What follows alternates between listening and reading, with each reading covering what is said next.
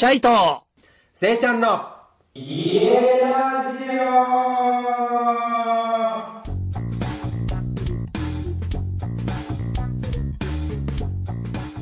皆さん、こんばんは。こんばんは。さあ、家ラジオということで、本日も楽しんで参りましょよろしう。ということですが、お願いします、お願いします。せいちゃはい。ん、メールがまた来ましほんまですか。た。あの今回もですね、素敵なメールということで、私の方で読ませてもらってもよろしいですか？お願いします。せいちゃん、チャイさん、こんにちは。こんにちは。こんにちは。お二人の息の合った家ラジオ、いつも楽しく聞かさ聞かせていただいております。専務と申します。せいちゃん、はじめましてです。そうですよね。はじめまして。はい。はい。ラジオを聞きながら、せいちゃんの楽しそうな生き方に憧れを抱いており、すでに大ファンです。マジっすか？ありがとうございます。シャイさんは昔から大ファンですから、ここでは割愛させていただきます。笑い。私は会社員で住宅の設計をしているものです。お？今回、家をテーマに様々な家のあり方を探るこの番組に早くも興味を持ち、早速お便りを送らせていただきました。うんうん。今のところ、シェアハウスやホテルの管理人、車中泊、ワンポールテントに京都の古民家と、一般的とは言えない部分にスポットが立っており、興味を惹かれております。ちょっと面白いね。今は3年前に一軒家の家を自分なりに設計、自分、自分の設計により建てました。マジ？このような、お自分の設計でね、このような多種多様な暮らしを紹介する番組にふさわしくないかもしれませんが、一軒家にも少しフォーカスしていただけたらと思います。そこで私をゲストとしてぜひ呼んでください。おそれではー、すっげえ。番組でお話しできるのを楽しみにしています。ということで、来ましたよ。ゲストで参加したいというお話。嘘すごいね。すごくない？うん。建築士さんから、建築士？はい、住宅の設計をしている自分で設計してんだ方もんね。そうそう、自分で図面描いて自分の家を作っちゃったっていうか、設計しちゃったっていう方なんですすよ。ごくない？いきなりすげえ人来てるじゃん。昨日ですけど、あのね、この人本当、あの、ん専務っていうんですけど、セカダツのリスナーさんでさ、あのおー。昔、セカダツオフ会をね、あの大阪でやったことが、やった時に来てくれてね、うんうんまあ、むちゃくちゃいいやつで、うん。うんむちゃくちゃ仲良くなって、うん。それから専務の家にも遊びに行かせてもらって何回か行ったら泊まりに行ったことがあるんですよ、ね。おー、ちゃっかりしてるね。いいね。いや、もうすごいよ、本当に。快適すぎて。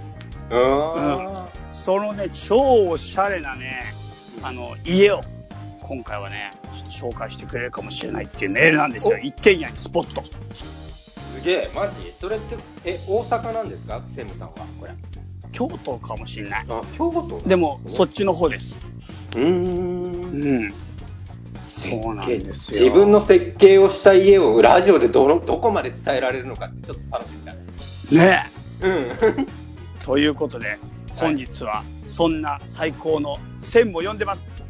ということで、専務さん、ようこそ、家ラジオへどうも、はじめまして、専務です。よろしくお願いします。よろしくお願いしますようこそ。ありがとうございます、本当にようこ。そ。はいやー、あのお便りまずありがとうございました、ね本当に。いやいやとありがとうございます。い。いつも楽しく聞かせていただいてます、本当に。もうはい家ラジオって言えばもう本当専務のためのラジオみたいなもんじゃん。いやいや、もう全然ね、想像もね、つかないようなですね、話をね、本当に、えー、せいちゃんがいきなりしてくるんでね、もう、やばいなと思って、この人のね、チャイさんやばいの知ってたけど、この人もやばいなと思って、もう超ファンになりましたよ、一気に。いやーありがとうございます。で。多分、専務が一番やべえ回になると思う。いやいやいや。いや、俺も専務会った時はすっごいやばくてすげえと思っていたけど、なんかもいやいうや、今回のこの家ラジオの企画としては最高にふさわしいですよ。ですいやいやよ、ですいやもうなんか、本当に一般的なその住宅の会でいいのかなっていうところで、ちょっといやいやすごくねいやいやいや躊躇してしまいましたよ、あの、メールを送るのも逆に、逆にね。正直な話すると。いや別に別になんか変わった家集めてるわけじゃないから、俺 まあそうですか。うん。普通にそうなっちゃってるだけだから。そうそうそう。うんありがたい来ていただいて、本当に。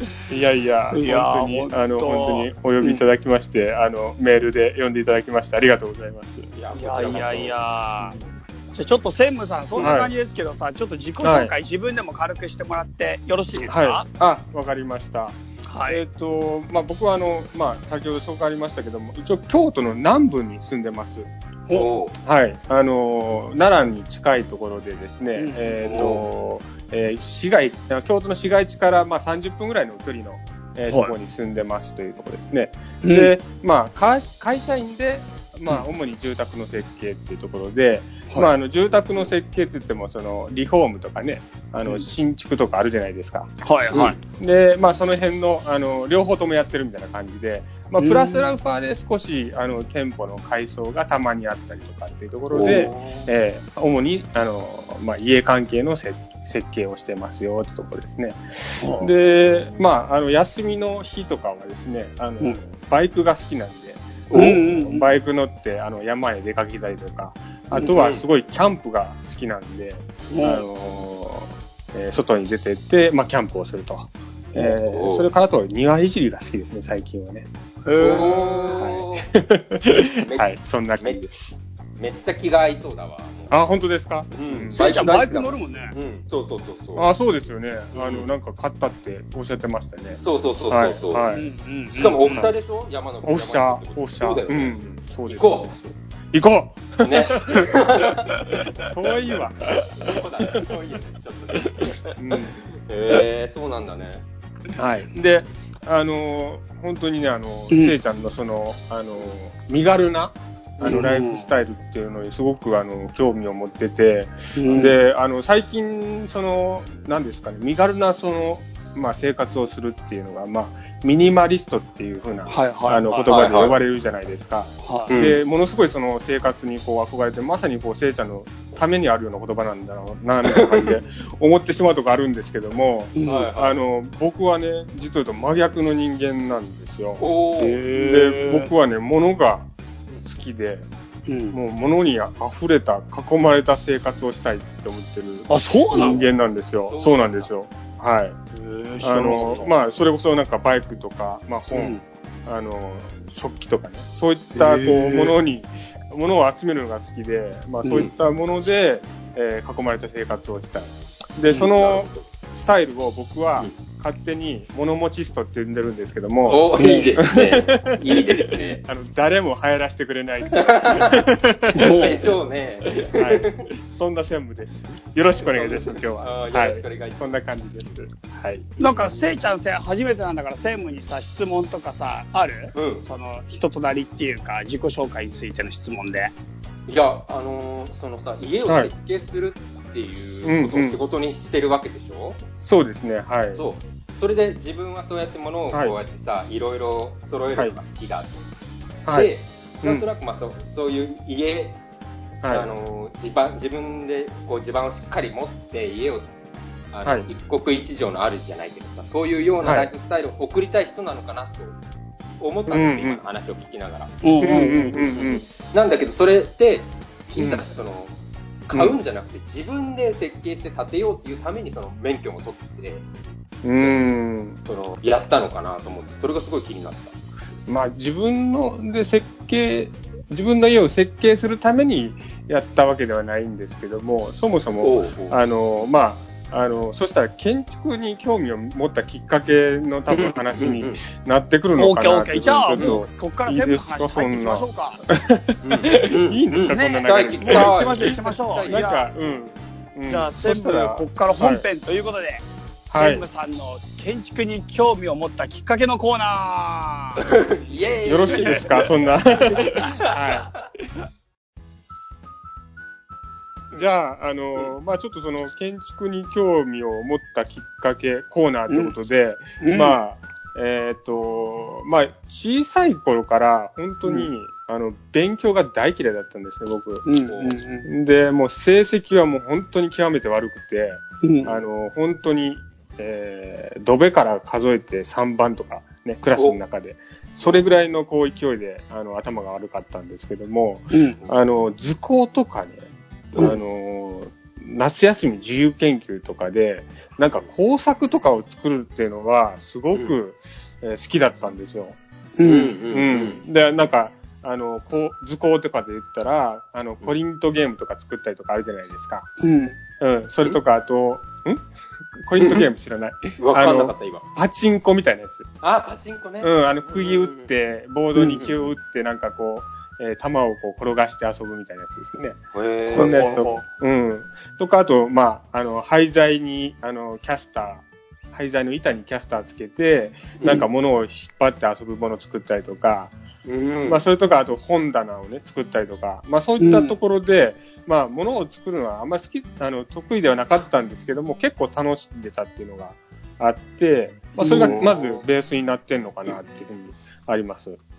で、あの、中学校の時に、あの、高校の進学の、まあ、あの選択っていうのがやっぱり出てくるんですけども、で、まあまあ、さっきもお話ししたように、勉強全くできない人間だったので、うんうんうんあの、まあ、できないなりに入れる高校みたいなところの選択肢でですね、まあ、うん。工業高校という、え道をですね、選びました。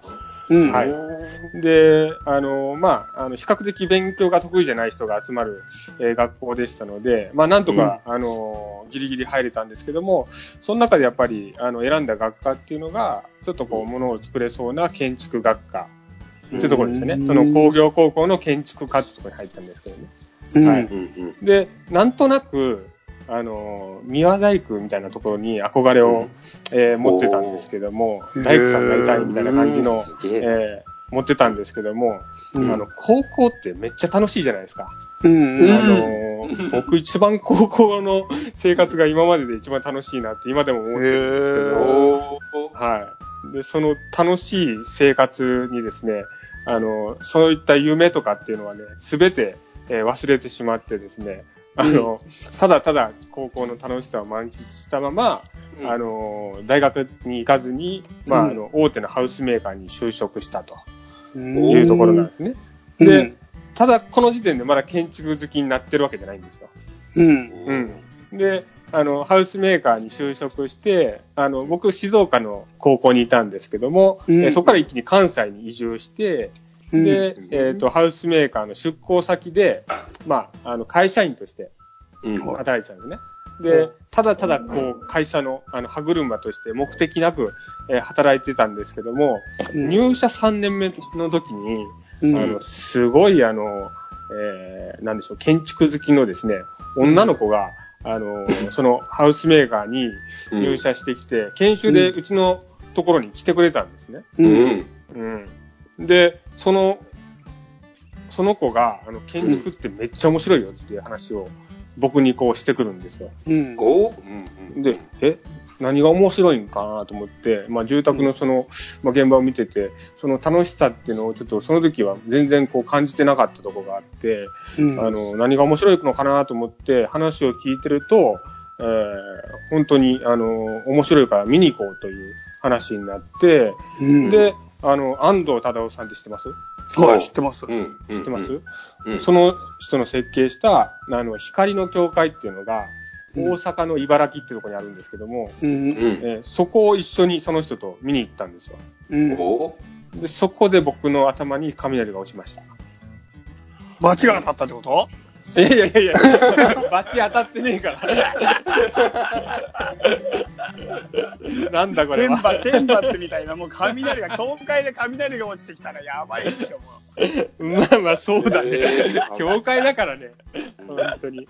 でも安藤忠雄さんって言ったらさ、なんかさ、このなんつうの、うんあのコンクリートのさ、ああ、わかる。そうそそうそうのイメージなんかあるよね。そうそういうイメージなんだけど、そうなんですよそれがズコーンってくる来たんだ。な？んかその無機質な感じじゃない？どっちかっていうとイメージ。あ、そうそうそう、そうですねうんうん。うんあそうです、確かに。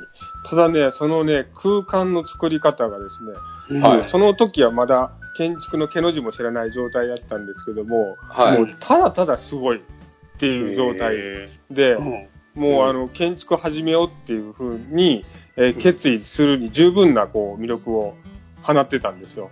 う。うんん。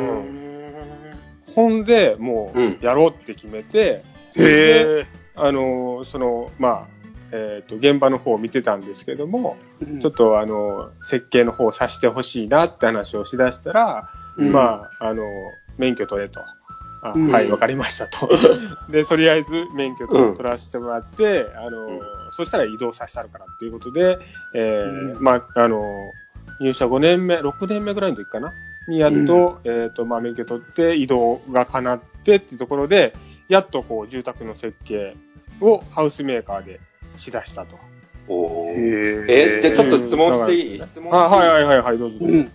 6年、うん。あの、6年って言ってたけどさ、それさ、うんいつからその、その、免許を取ろうって、どのぐらい勉強して取れるものなの？えっとね、あの、3年目の時にその新入社員が入ってきたじゃないですか。はで、そこで、あの、実務経験っていうのがね、あの、うん。いるんですけども、僕はうん。建築学科で出てたので、い。あまず2級建築士を取るためには、うん。大学卒業でしたらそのまま取れるんですけども、建築学科で出たら、うん。あの、高校の、あの、建築学科だと、そこから働き出して3年間、実務を得るんですね。うん。うん。で、それで、えー3年間実務終わった後に、やっと受けられるようになるんですね。だから4年目でやっと受けられるんですよ。うんそうなんだ。うん。結構ハードル高いね。うん、まあそうですね。だからその時だから21かな ?22 になったぐらいの時に、やっとこう、うん、受けられる資格を得て、うんあの、まあ、二級建築士をその時に取ってっていう形になるんで。すけども。うん。全部それじゃあほぼ最短ってことだね。一応ね、最短です。だから大卒よりも1年早く取れるんですよ、そのすごくね二級建す築士は。ごくない？できないとか言ってるけどさ。うんいやいやすごくない？なんいやか、落ちぶれたふりして先回りやん。いやほんまよ、いやいや。ただ、あのそれはもう安藤忠夫先生がですね、きっかけを作ってくれたので、もう。きっかけはその女の子の方だっつうんだよ。ツッコミすげえな、これ。間違いないけどな。はい。まあ、そんな感じですよ。はい。へうんで、まあ、あの、設計の方に、あの、行かしてもらって、うんえーで、あの、えーっと、そっから7年ぐらいですかね。あの、うその、えーメーカーで設計をずっと続けて、うん。で、そこで、えーちょっと辞めて、うん。えー次の工務店、まあ、工務店ですね。で、うん。え1年ほど、えー今度はリフォームの方をですね、メインに、あのー設計の方をやらせていただいて、うん。で、うん、新築とね、リフォームって全く違うんですよね。へうんー10倍ぐらい考えないとリフォームできないんですよ。うん。え ーなんかその深さに、うん、なんか面白いなっていうところを感じて、うん。で、まあ、そのまま、また、あの、別の、えーメーカー系なんですけども、えーもう本当に自由聞く、えーところでですね、あのー今は、えー設計と、あ、設計で、あの、新築とリフォームの両方とも、あの、できる、えー体制のところで、えー今5年ぐらい働いてるのかな。はい。そんな感じです。はい。うんすげえ。はい。そんなところなんですよ。なるほど。すげえなちょっとすごすぎたな。いやいや、ねこうん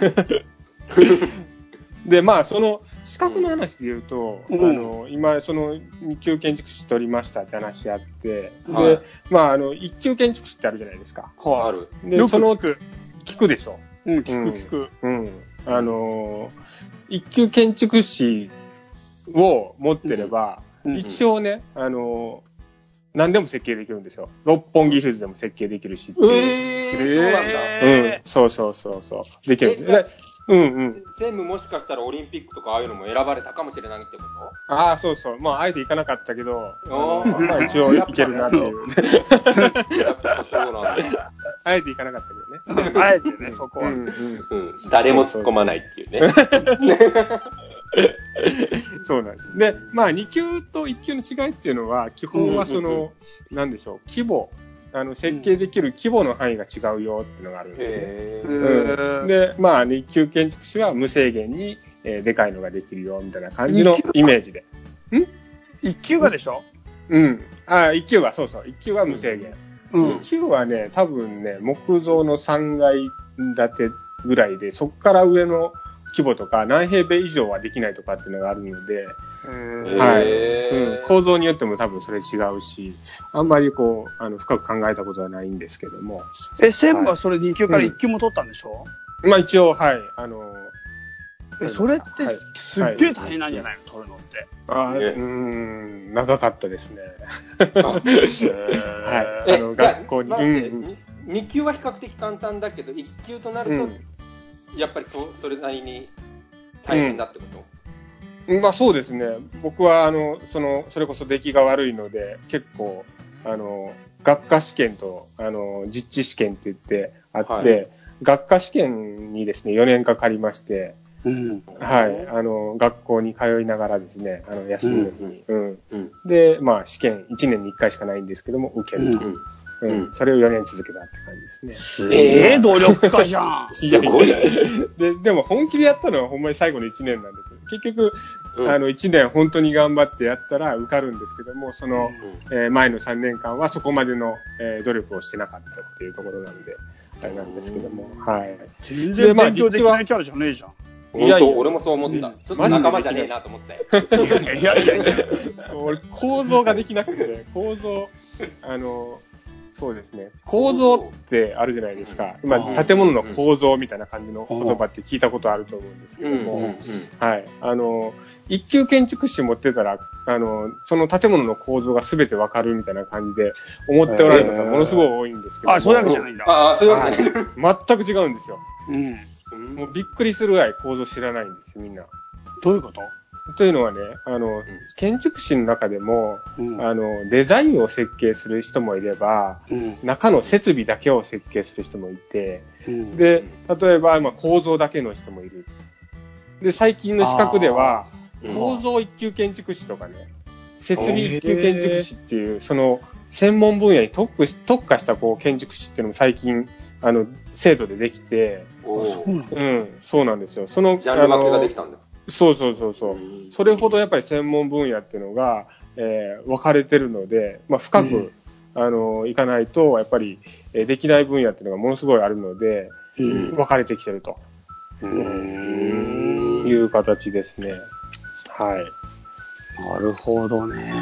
はい。なので、まあ僕は全然構造のこともわからないし、うんあの、まあ住宅レベルでしたら、えーの木造は、えーわかるんですけども、うん。あの、やっぱりその、えー六本木ヒルズのような構造っていうのは全くわかりません。何を見ても、何のこう、あの、なるほどっていう言葉も多分出ないぐらいわからないと思います。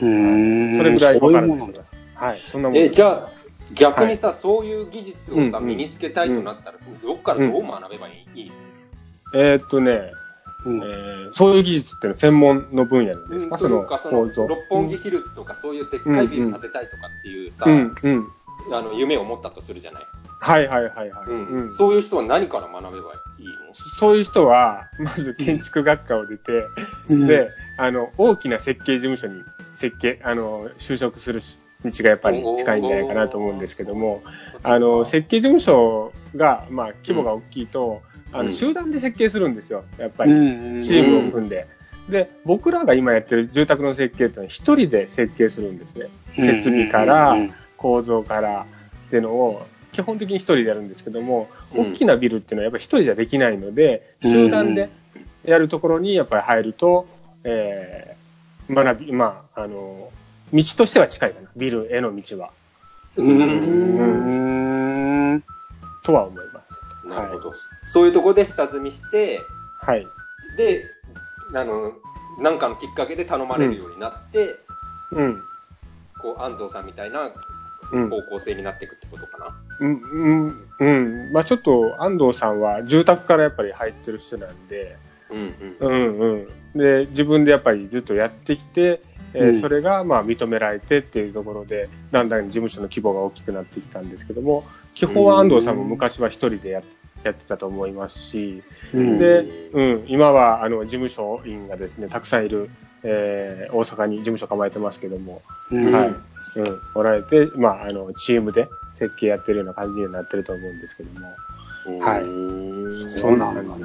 はなるほど、ありがとう。いろいろ知らない話で、もう勉強、もうすでに勉強になってるんいや、ですけど。い。いやいや、ねえ、なんか興味あるよね、やっぱりそういう、なんかいろんな生き方みたいな意味では、うん。どうやったらそういうところに慣れて、慣れるのかとかさ。そうですね。うんんまあ、うん、うん僕もまあ、そのビビルとかのあの設計は一度もしたことないので、おそらくそういう道が一番、あの、わかりやすいかなっていうところで話させてもらってますので、うんうんうんあの、ちょっとね、わからないです、正直言うと。うんすいません。うんうんうんうんうん。じゃあちょっと専務のね、うんいよいよここから本当の、ほんこうん今回の目玉であるうん専務の家について、うん。はいち。ょっと今日はお話を中心で伺いたいなと思ってるんですけど、うん 家について専ね。務さんの家、はいマジすごいよ。ちょっと俺がじゃあ、あらあら説明していい最え後。はい。専務さんちまずね、木の匂いがする。木の匂い。マジ、むっちゃ木なの。もうね、木が全部剥き出し状態なの。だからもうえめっちゃ匂いが木なの。それは何？丸太？ログハウス的な話を言ってんの？えっとね、い見た目は普通の、外、外見から見たらうん普通のってのも変だけど、まあ別にログハウスに見えない普通の家だけど、うんうんうん中が、なんかその、なんていうのかな、床とかがもう杉かなあれ。なんか、そうです。はい。全部木、木が、そのまんまの木なの。生の木っていうかさ、あ、報いたってやつってことか。そういうこと？そういう言い方するのかな？なんか何も塗ってコーティングされてないような感じ？床はそうですね、報いたっていうやつで、壁はね、あの、合板って言って、あおの木をですね、あの、の板なんですけども、よいわゆるその、コンパネとか言われたりとかするんですけども、木の板を、えーそのまま壁に貼ってると。それで仕上げてしまってるって形になってるので、あの、いわゆるその、まあ、壁紙とかって言われる白い、あの、仕上げではなくて、全部木を、全部貼り合ってる。うん。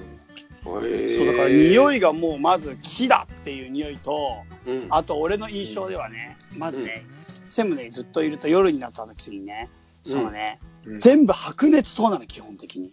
白熱と。要するに蛍いいとこ気づ光灯じゃない。きましたねだか。うん。らもう山小屋みたいな感じの落ち着いた雰囲気。で、うん木の匂いで山小屋みたいな落ち着いた雰囲気のところで、もうほんとゆったりとした時間が流れるわけよ。おうんーでも、ものすごい、だからね、いい感じの家なんですよ。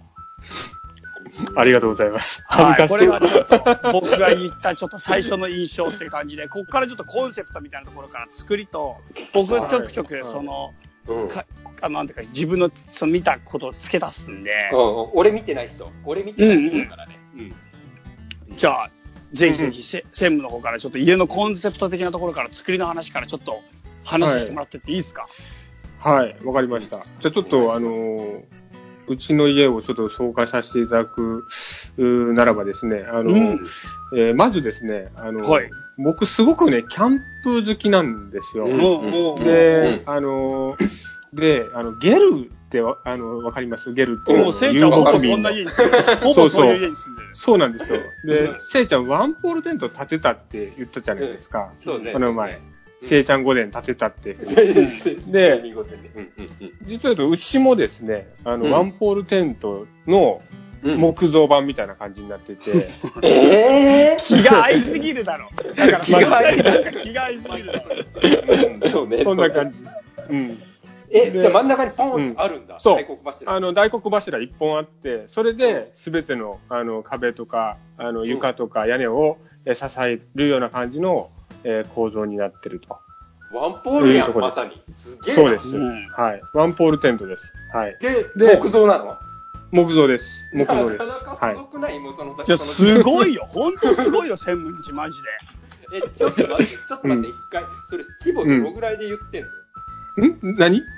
大きさってどのぐらいで言ってんの？大きさ、うん。どれぐらいっていうと、どうでしょう？なんて答えたらいいんだろなんて言ったらいいんだろうね。う。うんああ、だからめっちゃでかいと無理だろっていう話でしょ、そうそうそう、なんか、うん、そうそう。うんあまりにもでかすぎると、ワンポールに立たないんじゃないかって心配してるってことでしょそう、。心配した、心配した。まあでも一応木造だからってことがあるよね、それはね。うん、そうですね。う。うんん、うん。で、あの、かなりちっちゃいですよ、家は。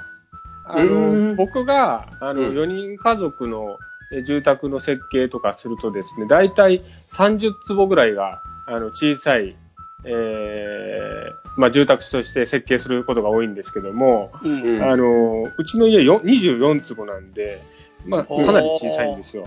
そうなんだ。うんえー。うんまあまあ、かなり。確かに専務の家。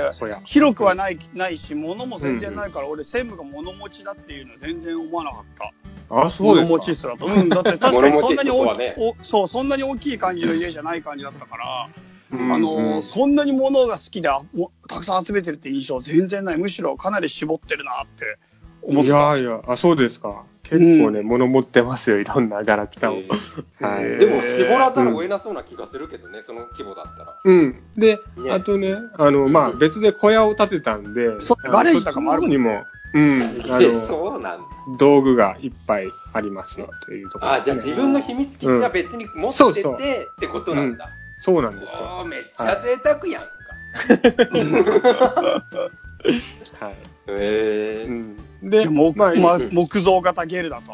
そう、うん。木造型ゲル。で、はい。ゲルは、あの、基本的にその、えっ、と、真ん中に柱があって、うん。で、その、えっ、と、柱を中心に、うん。えー周りにその調理をするスペースとか、うん。あとなんかベッドとかあったりとか、まあ、タンス置いてあったりとか、あのすべてワンルームのあの家になっててですね、で、それが、あのなんかうちの家もワンルームで行きたいなっていうのがあって、あのうん、すべての空間つなげてます。ええうん、個室がありません。ええうん。あの、てううんん。洗面所とトイレだけは扉ありますけど、それ以外は全部つながってるよっていう感じです。へーはいってでこ、とは、うん。あの専務はその、うんうん自分のガレージ持ってるからいいけど、うん。他のあうん奥さんとか子供は部屋ないってことだったね。うん。あの、ないです。なので、今日の収録も、大変です。横でみんなってなってるってこと？聞いてるっていう。うん。あの、うちまだ子供はいないですけども、あの、うん嫁さんは、えっ、と、今、洗面所で電話してます、別の人に。部屋作った方が良かったのではっていう状況なんじゃないでもあれだよね、見えないようにはなってるよね。専務たちの部屋とかさ、あと、うんうんうん例えば下か、一階、俺ら泊まりに行かせてもらうと大体2階に行かせてもらうじゃん。え、うん2階ある？だからのちょっと待って待って、2階あるの、2回ありますよ。うん。全然想像できてなかったんだけど、ワンポイン2ト階だって、2 2階階だって。ちょっと待って待って、それ説明必要だろ、絶対。見てないんだから、こっち。行き過ぎだろ、ひと二人で勝手に話が。そう、2階あって、うんしかもなんか、うんなんていうか、ついたてじゃないけど、なんか結構、収納からなんかで、奥の壁みたい、壁、半分壁みたいな状態になってるから、そうですね。壁うん。ついたて状態になってんだよね。うん。だから、そうそうそう。扉がないだけで、う。うんん。うん、扉がないだけって感じ。うん。一応2階には2部屋あるよね、そういう意味では。え、そうそうそう二部屋？あるのロフトみたいになってるレベルじゃなくて、二部屋あるの？えーっとね、このね、説明はね、うんもうかなりね、あの、難しいです。だよね。でもね、全然イメー階段上がって、だから1階の半分ぐらいなのかな、2階ってあれは。ちょっと待って、だってその前うんに階段のあの形状がわかんない。螺旋なのか。うん。あれ、螺旋だよね。ちょいやいや、螺旋じゃない。まっすぐだよ、まあっすぐ。まっすぐかうんうん。俺も分かってね階段です。わかんい。ないよね。だってわかんないもん。どうやって俺行ったことあんのよもう分かった分かった。これは、あの、YouTube やってください。やっていいの？いいの？それ言いあたかったのよ、もう早く。うんチャリーモーさんと、あの、うちの家を、あの、一緒に取材に来たら、あの、あ、いいね。もうあ、、そうだ、近い。一挙両得ですからね。はいえ。近い近いの？近いの？近いじゃないあの、多分1時間ぐらいだと思いまおー、やろうやろう。いいねあ、両方行こう、うん両方。す。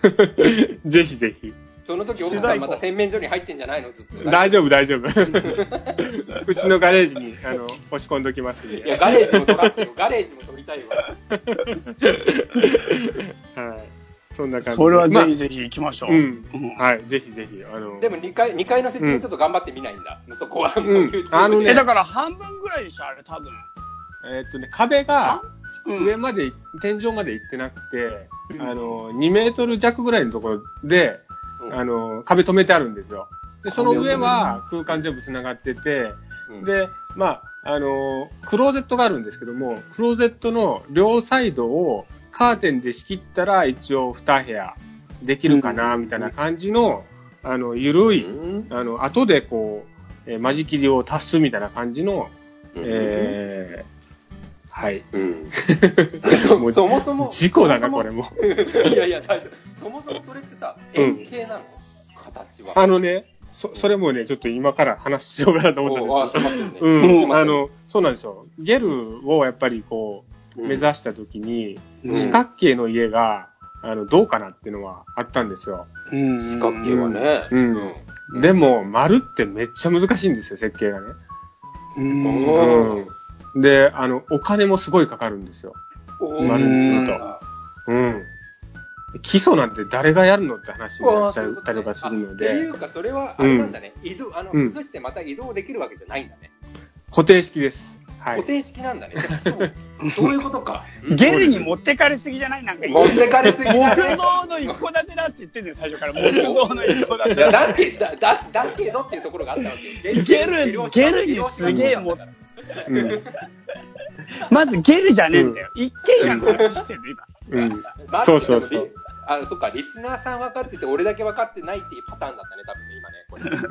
んで。ごめんね。でも、せ説明がね、すごく難しくて、あの、まあちょっと説明すると、その、はいえーまあ四角形ではちょっとやっぱ物足りなさが出てくるので、はいちょっとまあ単純に1個面増やそうってことで、五角形の平面の家五角形あの家になってます。五角形なんだよ、専務。はい五角形なんですよ。五角形？はい。いや、ろのり。待って、六角形じゃなくて、なんで五角形なの？六角形の方が。そうなんですよ八角形の方が、俺簡単な気がするけど。あ、せいちゃんね、すごい。うんそれはすごいです。あの、僕は、その、あの、発想もなくですね、五角形を書き出したときに、すぐぶち当たりました、それに。あの、五角形って、あの、平行になる面が一個もないんで、うんものすごいやりにくかったんですよ。うん。だよ。うん、うん。六角形ってやっぱり、すごいなと思いました、その時に。もううん。で、まあまあ、あの、五角形チョイスするってかなりトリッキーだと思うけど。うん。でもね、奇数のなんか、美しさっていうのもちょっとあって、なんか5が好きっていうのはちょっとあるかもしれないですね。あちょっとかっこいいな いやいやいや。うはん俺も最近になってその奇数の良さっていうのをね気づき始めたの。い。おおまあそれは深い意味はないんだけどさ。ー。うん、なんか奇数、ちょっと好きになってますね、その辺で。でも苦労が絶えないでしょうよ、それだったら。うん、ものすごい苦労しましたね。はい。い。うん。はいで、あの、まあ、あの、住宅として、まあ、住むっていうのはもちろんなんですけども、あの、まあ、登山のベースキャンプみたいな感じの、あの、機能がすごい詰まった小屋。うんまあ、そんなものを一応め、目指したいなっていうところで、家を建てていきました。で、あの、5面あるんですよ。五角形なんでね。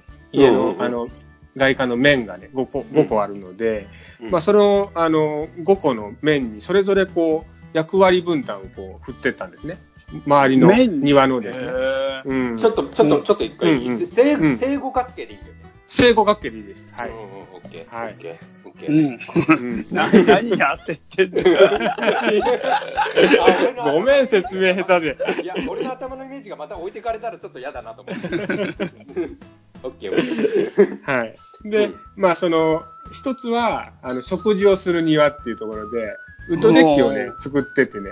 おで、その前にちょっとフェンスがあって、あの、うんそこでこう、えーチャイさんとかね、あの、来て、あの、バーベキューしてですね、うんあの、食事を楽しむと。で、それはもう家の中とこう、あの、床が繋がってくるような感じになってるので、あの、空間が広がって見えると。家の中からも空間が広がって見えると。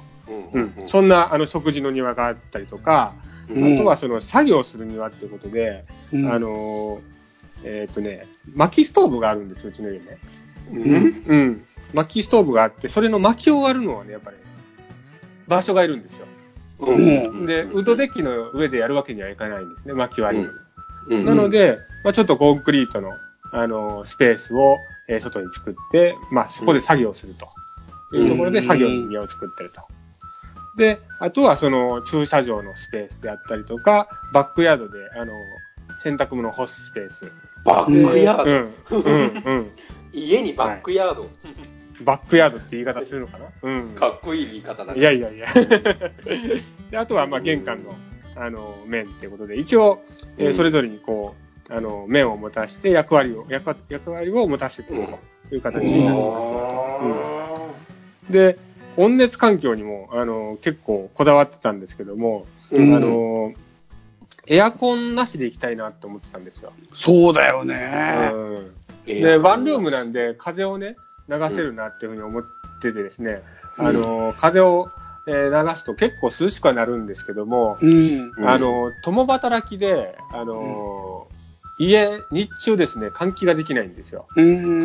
帰ってくるとね、ものすごいその、木にですね、蓄熱してですね、もう、あの、ものすごい暑いんです。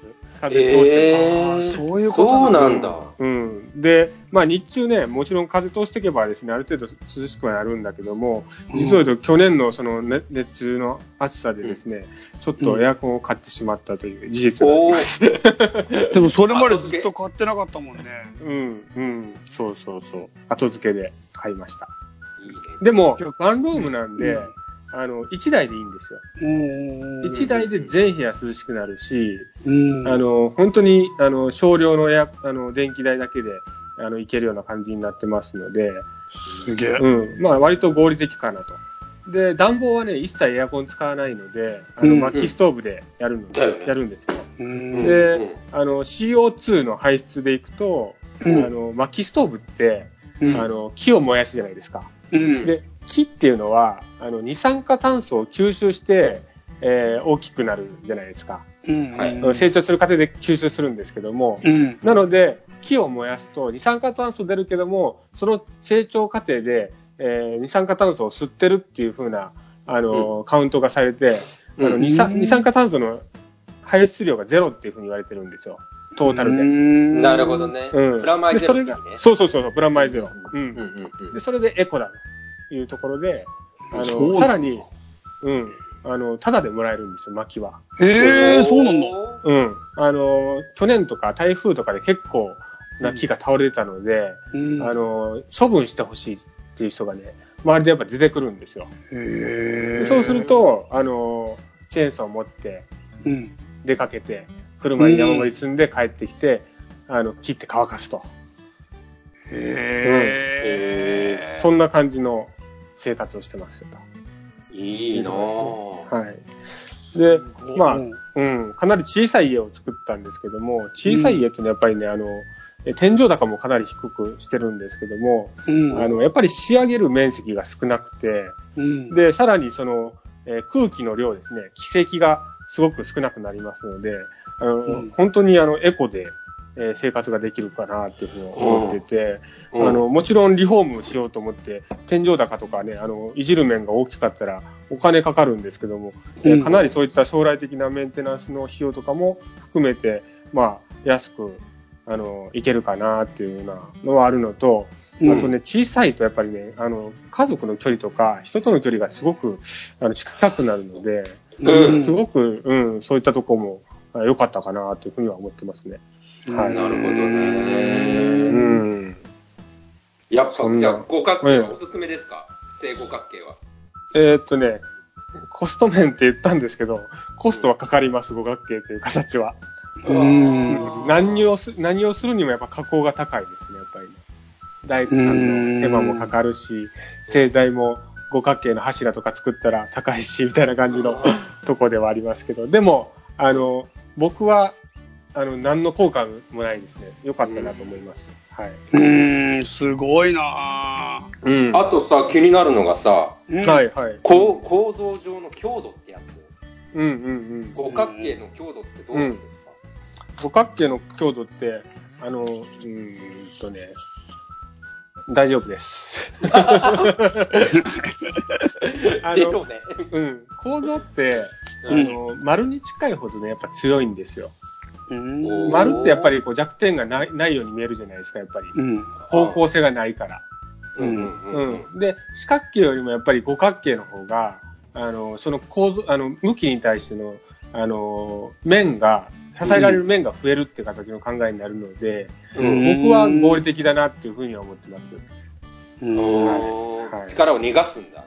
うん、あの、いろんな面で受けられるってところありますね。うんはいうん、多分。なるほどね。なるほどね。なんかでもね、雰囲気がすげえいいんだよ。本当に。さっきも言ったけど。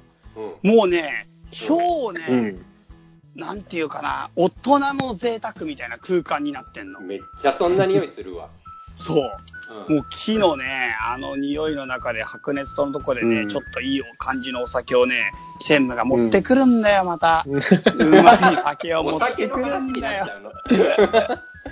ね。そう、あとバーベキューもね、そこで焼いて、焼いて食べるのもめっちゃうまいんだよ、本当にそうだよ、もうめっちゃ良さそう。そうあ、そこのところがちょっと気になったんだけどさ、うんそのその壁の部分がさ、パーって開くわけ。オープンになる。んで、そのウッドデッキと繋がってんの、外と。あ、そうそう、窓がね、あの、あるんですけども、うん。あの、吐き出し窓って言って、あの、えー床までの窓ですね。あ、でそれが、窓があるんだ。うん、一枚のその、お何ですか、床までの、えっ、と、幅2メートルの高さ2メートルぐらいの超でかいが。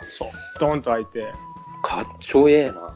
デッキにつながるような感じの、はあ、い。そりゃ高くつくわ。それ特注でしょうよ。それ特注ですね。はい。めちゃくちゃ重たいガラスですね。すげえ。え、そうのんどこ、ど、あの、な何面にそのガラスはあるの一面だけ？そこだけ？ガラスの面、あの、ガラスの面はうん。全面ありますよ。え？うん。ま、窓がって意味でしょ窓は、窓窓。はい。窓はあります。でも今の、まあ今のでっかいやつはそこの一面だけでしょ。そう、でっかいのは一面だけ。うん。おー、そういうことか。うん。今おー、全面ガラスの今のでっかいやつはめてるってせいちゃん想像しちゃってたから。一回ね、一回ね。うん。クリスタルハウスやんみたいな。あ、そりゃ。熱くなるわ。うん。うん。はい。そう、ガラス、うん。玄関の扉のサイズっていうのはどうなってんの？た扉のサイズ？マニアックですね。それ普通じゃないの？それ。それ違えう、の？そこ普通のはめるの？ん？え、扉のサイズって変える必要性あんの？いや、あんまないね。見た目の問題だけだよね。あ、見た目、見た目で考えてますよ。う。うんうん。使える範囲でっていうところで、はい。考えてますので。うん。特にあの、この寸法じゃなきゃっていうのはないんですけども、あの、うん人が通れればいいっていう風な考えで、あんまり大きい玄関ドアもちょっと気持ち悪いので、うん。小さい玄関ドアにしてますけど、割と。うーん。はいそうですそのね。で、さ、まあまあ、うんうんあの、すんごいくだらないことなんだけうん。どさ、うん、うん。家の周りの塀ってどうなってんの？塀はね、うち一切してないんですよ。だよね。そう、そうなったらさ、うん、あの五角形の家みたいな感じで相当目立ってんじゃない、目立ってますね。だよね。うん。だけど、外から見て、あの、五角形って思わなかったっていう人も結構多いんですよ。空中から Google、Google で見ないためか。Google Google 見たらね、超やばいですマジで？サイ君、それさ、YouTube 撮るときさ、うん。ドローンが必要じゃない？上から撮らないとっていう。そうそうそう。Google Earth さんがね、あの、撮ってくれてますけども。うはい。んうん、そうなうんんだ。そうそうすそう。ごい意外とね、あの、うんえっ、と、真四角じゃないなっていうのはわかるんだけども、五角形だっていうのは、あの、建物を見ても分かりにくいかなっていう。へーっていうか、みんなの想像の中に五角形がないよ、まず。うん、だから、うん、まさか五角形だとは思わないよね、単純うに。ん。まあなんか、建てるときはやっぱりその近所で噂になったみたいですけどね。あ、そうなんだ。基基礎が出た、できたときに、この家やばいみたいな感じの、変なやつ来るぞみたいな感じの、絶対そうだと思うよ。うん、なったみたいです。はい。へえ、すげえな。はい、しかもね、あれなんで、その風通しの話もさっきあったけどさ、うんうんうんうん。光がむっちゃ入ってくんだよね。うん。専務の家は。へなんか天窓いっぱいついてんのあれ。一個一個。一個だけなんだ。うん、うんあ、。一個だけど空間が一つだからってこと？そうですね。空からの光がすごい綺麗に入ってくる感じがして、だなんか、専務、うん目覚ましだけ使ってないよね、確か。使わないですね、目覚ましは。おおそういうことうんだ。本当に朝のうん。5時、4, 4時起きぐらいにするときぐらいしかつけないかな。うん。光が入ってきて、その光で自然に目が覚めて、専務は、うんなんか朝、目覚まし使わないって言って、で、どうやって起きてんのって言ったら、小鳥が、小鳥が起こしてくれますよ。めっちゃ洒落てんじゃん。マジマジ。何それ。めっちゃいいね。本当にそうだよ。本当に。ねえ鳥がさえずってるからね。うん起きる、自然と。うん。天窓のところに来てんだ。天満のとこは来ないけどね。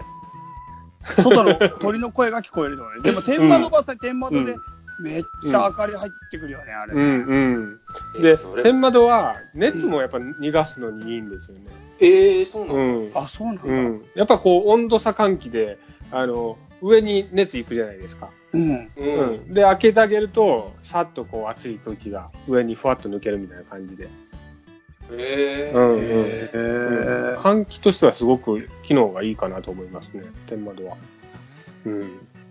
えてか今天窓かうん専務の家見っけちゃった。マジ五角形。あんた Google 見てるでしょ 私も見るよ。マジ五角形じゃん。びっくりした。マジで五角形だよね。うん。うん空から見た方がびっくりするわ確かに。うん見た方がいいって言って、俺さ、探してみようと思ったけど、住所も何も知らなかった。そうだね。そうだね。後で、後でまだじゃ探してみよ そうはそう。うん。う。で、まあまあ、あの、えっ、と、まあ家の紹介させてもらったんですけども、はいあの、まあ僕がね、あの、えーまあ京都の、えー南部に今住んでるんですけども、うん。あの、実を言うと、この家に、えー住む前はですね、うんあの、京都の市内に住んでたんですよ。チャリーモンさんと一緒なんですけどね。めっちそうゃなんだよね。俺知らなかった、うんそれ話。そうです。あの、古民家で、あの、うん築90年の古民家に住んでまして、おお？うん。サリーモさん家だったんじゃない？まあ、しまあ、京都の市内なんですけども、あの、うん。ちょっとこう、市街寄りの、あの、山科区っていうところがあるんですけども、そこにえー住んでて、うん。で、まあそこもあの、セルフリフォームとかっていうのを割とこう自由にやっていいよみたいな感じで言ってくれてたんで、あうんの、うん。あの、自分で床張ったりとか、ちょっと間仕切り作ったりとかって形で、あの、遊んでました。うん。で、まあちょっとね、お金かかりそうなところがちょっとトラブル出てきて、うん、で、まあその、直すのも、あの、自分のものにならないなと思いながら、ちょっとケチくさいこと考えながら、うん。で、まあまあ、あの、そもそも僕、あの、京都はですね、すごく、あの、好きで住んでたんですけども、うん。あの、どちらかというと、その、市内の、あの、ところよりも、どっちかというと緑が見えるところに住みたいな、みたいなところがあって、うん。で、京都の、あの、南部の方でしたら京都に近いし、みたいなところで、場所選びを始めて、うん。うん、それで、あの、家を建てたって形になるんですよ。へ専務のとこ静かだもんね、あそこら辺もね。まあ、結構静かですよね。静かだよね。でう。うんん。駅も近くて、うん。えー車の便も悪くないっていうところで、うん。まあ、結構あの、そういったあのわがままなあの土地を探してたんですけども、まあ、うまく見つかってっていう形で、あの、建てたんですけども、まあ、家を建てたら、あの、ひ人を呼びたいなっていう、こう、憧れがあって、うん。僕あの、小さい頃に親の社宅で、あの、すごい、あの、住んでたんですけども、うん。なかなかその、ボロっちい家で、まあ、うんちょっと、あの、人を呼べるような環境になかったんですよ。あうん。で、こう、なんか、ちょっと憧れとして、まあ、あの、人を呼びたいな、みたいな男があって、うんで、まあ、建てたらね、結構いろんな人来てくれるようになったんですよね。おえで、チャイさんも来るし、みたいな感じのうんところで、あの、結構いろんな人が来てくれるようになって、で、なんで来てくれるのかな、みたいな感じのことちょっと考えたんですよ。うちの家来て、なんて言っても、あんまり普通行かないじゃないですか。あんまり行く機会がなかったりもすると思うんですけども、うんあの、結構来てくれて、なんでかなと思ったら、うんあの、ストーブがあるからなんですよ、うちに。お？うん。薪ストーブが、いや、俺話聞きながらさ、それは行きたくなるわって思ってた。うん。いや、行きたくなるよね。話だけで随分行きたくなって、ストーブは、あの、確かに行ったらすげえなと思ったけど、うん行きたいよ。いやいや、ストーブに集まるんですよ、みんな。ストーブに集まってるっていそうう結論ね。そううん、火を見に来てんな、こいつら、みたいな感じのとこがあって。で、うんなんか、あの、ストーブ炊いて、あの、うんみんなと喋ってると、うんあの、僕ね、すごい人見知りで、うんあの、人の目を見て喋るのがすごく苦手な人なんですよ。はいはいはい。で、でもストーブつけてると、あの、視線はもう火の方に行ってて、はいはいはい。あの、人の顔見なくていいんですよ、喋るときに。うんこれがね、僕にとってすごくあの、リラックスできて、うんあの、うん、あの、食事の時でもやっぱりこう、顔とかってやっぱチロチロ見たりとかしながら喋る、喋ること多いじゃないですか。うんそれがストーブだけは許されるという、見なくていいことを。うん。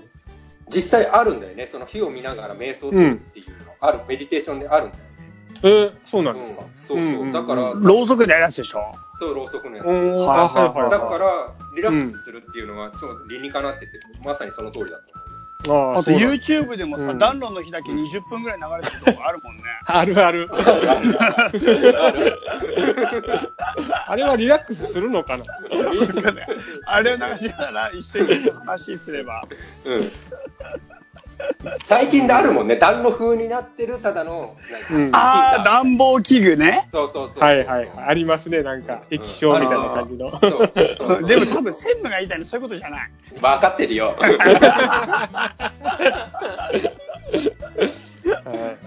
まあまあ、そういった感じでね、まあ、うん人の目を見なくて済むっていうのがすごく、あの、うん好きです。であの、まあ、その火との付き合いに関してなんですけども、うん僕、その、なぜそんな火が好きになったかっていうところなんですけども、うん結構あの、あの小さい頃に、あの、静岡県の沼津市ってところに僕住んでたんですよ。う。うんん。うん。あの、家から自転車で5分ぐらい走ると、うんあの、ガニュード浜っていう小さいね、浜があって、うん。うん。そこで、あのー自転車で行って、うんえー、薪を、薪というか流木ですね。流木を集めて、うんえー火遊びをするっていうのがね、日課になってたんですよ。へーおーで、これで、あのーなんでしょう、目的は何もなくて、うん燃やすことが目的だったんですけども。やべえやつじゃん、うんちょっと。むちゃくちゃやばいな。めちゃくちゃやばい感じしてきちゃったよ、ちょっと。で、いい感じで燃えてきたら満足して帰ると。うんでだんだんそれが、あの、アルミホイルに芋を包んで焼いてみようみたいな感じで焼いてみたりとか。で、うん。それから、あの、まあ、あの、網を買ってきてスーパーで網を買って肉を焼くみたいな。でも流木で焼いたお一人？それ、お一人？お一人でお一人で。へ ー。焼くみたいな感じの。ことをして。へーすごいな。うん。で、まあ、あの、そういった、あの、火をあ、あの、扱うってことがすごく好きで、それがまあうん。大人になっても、あの、キャンプが好きっていう話したと思うんですけども、うんまあ、あの、キャンプで、あの、焚き火をして、あの、時間を過ごすってことが、うん。えーすごく、あの、好きってことで、えー薪ストーブを家にこう、なるほど。入れたという形なんですけども、ううんんそこに執着するわけだ。そうなんですよ。火について、まあ、ちょっといろいろ考えてみたんですけども、お？なんか火ってね、あの、人間の、やっぱその、発展には必ずこう必要だった、まあ、あの、歴史にこう、火と共に日本、人間っていうのは歩んできたんじゃないかなっていうことを、なんかすごく、まあ、考えることがあって、うん、なんか古くからでいくと、あの、原始的なところからいくと、まあ、あの、火で、まあ、暖を取ったりとか、うん、あの、明かりを、明かりとして使ったりとかですね、う、うん。ん。してたと思うんですよ、最初はね。で、うん。そっから、なんか進化してきて、まあ、さっきのあの、芋を焼いたりとかね、料理で使ったりとか、うん。あとはなんか武器として使ったりとかね、はい。まあ、そういう使い方もしてったのかなと。うん。で、さらにはなんか、焼き物とかの加工品に火を使ったりとか。していって、うん。で、さらにまあ、イギリスの産業革命以降でいくと、まあ、蒸気機関はい。うんですね。で、そこからさらにエンジンの内燃機関っていう形に、えーなってって、なんか人間の、あのーなんだろう、進化っていうのは火をコントロールできたから進化できたのかなっていうところがあるんですけども、なんかその、あのーパートナー的存在の火がね、最近はなんか、どちらかというと敬遠されてきているっていうのがちょっと思ってて、うん、なんか、あの、調理器具もなんか危ないから、えー IH クッキングヒーターでとかうね。んうん。で、空調もなんかエアコンでとか。うんで、うん車もなんかね、あの電気自動車へ進んでいくとか。まあうんそういった形でなんか、だんだん火がこう、あの、生活から離れていくっていう形になってって、うんなんか最近火を見る人っていうのは多分、タバコを吸う人ぐらいなんじゃないかなっていうふうにちょっと思うことすらありますね、本当に。タバコもでも電子タバコってあれ火つけなないってる本当本当そうだよ、本当。そうだよね。うん。ね。うん。そなんかそれがすごくちょっと寂しいなっていうふうに、えー思ってはいるんですけども、あのうんうん。もちろんね、火ってね、あの、怖いんで、うん。あの、住宅でも、やっぱりその、火から、あの、うん。家を守るようにしなさいよっていうのが、建築基準法っていう法律でね、うんあの、整備されてるんですよ。うんはいうんうん。で、もちろん、その住宅密集地で、うんあの、一軒燃えて、あの、他の家にも移ってっていうことが繰り返されると、うんあの、糸魚川の、あの、何、何年か前の、大火事ありましたよねそうです糸魚川ありましたね。うんうんうんはいはいはい。そういうふうな。うんうんうん。そういったところからやっぱり守っていかないといけないっていうのが、やっぱり当然ね、やっぱり集団で、あの、暮らす上では、えー必要なところなんですけども、うん。なんか、火から守るっていううこともすごく大事なんですけども、なんかうん、火を、そのパートナーである火を守る、あの、文化であってほしいなってことをちょっと、あの、思ってて、うんなるほど。うん、なんか、なんかね、あの、うんうん、あ、ごめんね。うんうん、あの、震災あったでしょ？うんうん。うん、東日本大震災。うんうん、うん。大震災。あれがあった時にうん、言ってたのが、う、うんん結局電気ストーブとかいろいろあるけど、うんうんうん被災にあった方は灯油ストーブがあった助かったって言ってた。ああ、なるほど、なるほど。そう。だから結局使えるの、そういう時に使えるのは灯油ストーブだっていうような話をしてて、絶対一家に一台あった方がいいみたいな感じで言う。なるほど。そうですね。うんそうんっていう話をちょっと思い出した。なんか俺が知ってる日の話で言ったら、うん。僕はちょっと正直夏目球って苦手なんだけど、寝る時の、うん夏目球ってあるじゃないですかね。はいはいあるあるちっちゃいうんうんあれつけて寝る派？うん。寝ない。派？つけない。枕派？うん。うん、俺もあれは苦手なんだけど、なんか、あれとは関係あるかないかわかんないけど、なんかさ、うん。うん。なんて言えばいいかな、そのね、間接照明とかで例えば心が揺らいだりするじゃん。あ、揺らいだっていうか、うん落ち着いたりするじゃん。うん。人間がうん。うん。なんか、俺が聞いた話だよね。その、ベッドの下からの間接照明って安眠に効果があるらしいんだよね。ああ、なるほど。オレンジ色の。うん、オレンジ色の。で、なんかそれはなんでかっていうと、なんか人間は昔寝るときに、うん、あの、うん、夜ね、獣が来ないようにね、焚き火の火をね、灯しながら寝たっていう時間がかなり長かったから、うん。その焚き火のパチパチの火が真横とか、うんうん自分よりちょっと離れたところにちょっとうっすらかかってるぐらいの方が、人間は安心して寝れるんだみたいな話を聞いたことがあって、なるほど。うん、だから確かに間接照明とかちょっとついてるぐらいのが寝れるときあんなと思って、うん。うん、なんかそれは本当にそうかもってちょっと思ったことがあったんだよね。なるほど。確かにそうだよね。うんうん。ひ火とやっぱり、火、火で守られてきたっていうのもありますし、だからね。うんうんうんうん。うん。うん。なんかあの、うん。えっ、と、世界遺産の、セカタツでも、あの、やってました、あの、白川郷はいはい。でも、あの、なんでしょう。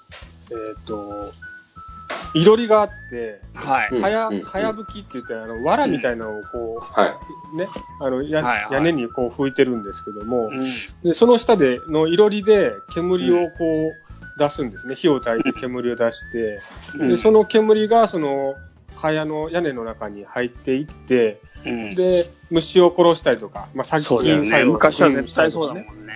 い。うんうんで、なんかその、文化としてやっぱり火を絶やさない文化っていうのがその白川郷にあって、うんなんかその、その火を守るっていうのがすごく、なんか魅力、なんか精神性になんか魅力を感じるなっていうのを、やっぱりちょっとうん、感じてるとこがあって、まあ、うんあの、まあそこまで深いこと考えてはなかったんだけども、あの、うん。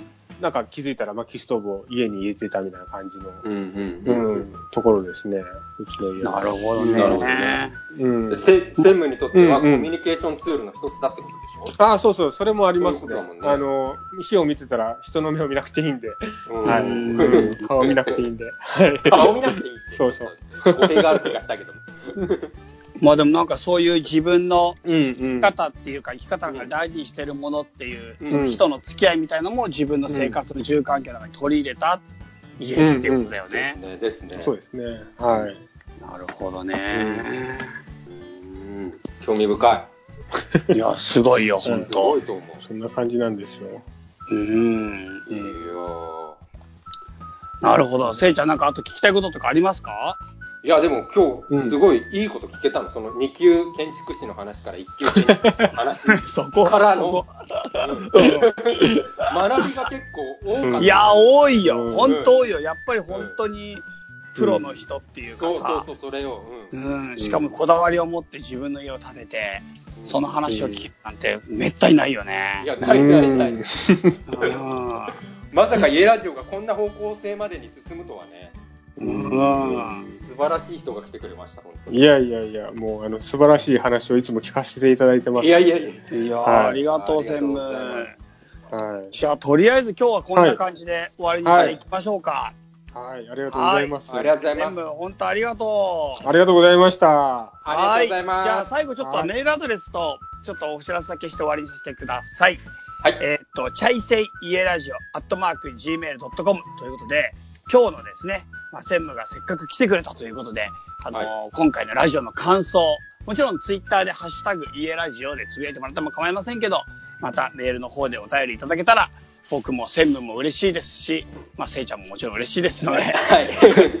あの、ぜひぜひお便りの方お待ちしております。よろしくお願いします。お願いします。お願いします。はい。じゃあ、そんな感じで今日終わりにしましょうか。はい。はい。はい。では、そんな感じで皆さんまたお元気で、さよなら。さよならさよなら。